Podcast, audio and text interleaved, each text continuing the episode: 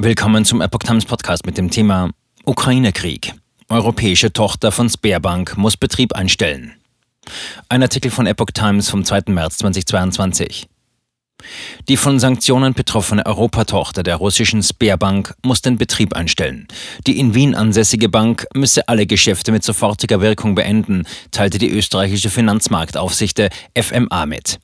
Der Schritt erfolgte auf Anweisung der Europäischen Zentralbank EZB, die am Sonntag festgestellt hatte, dass die Sperrbank Europe AG wegen der russischen Invasion in die Ukraine und massiver Geldabflüsse möglicherweise vor der Zahlungsunfähigkeit steht.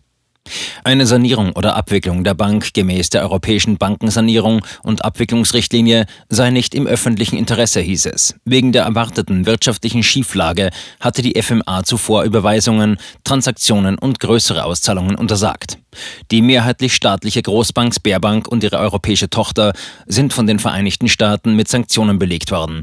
Der Ausschluss von mehreren russischen Banken aus dem internationalen Zahlungssystem SWIFT wird die Sberbank jedoch laut Diplomaten nicht direkt betreffen.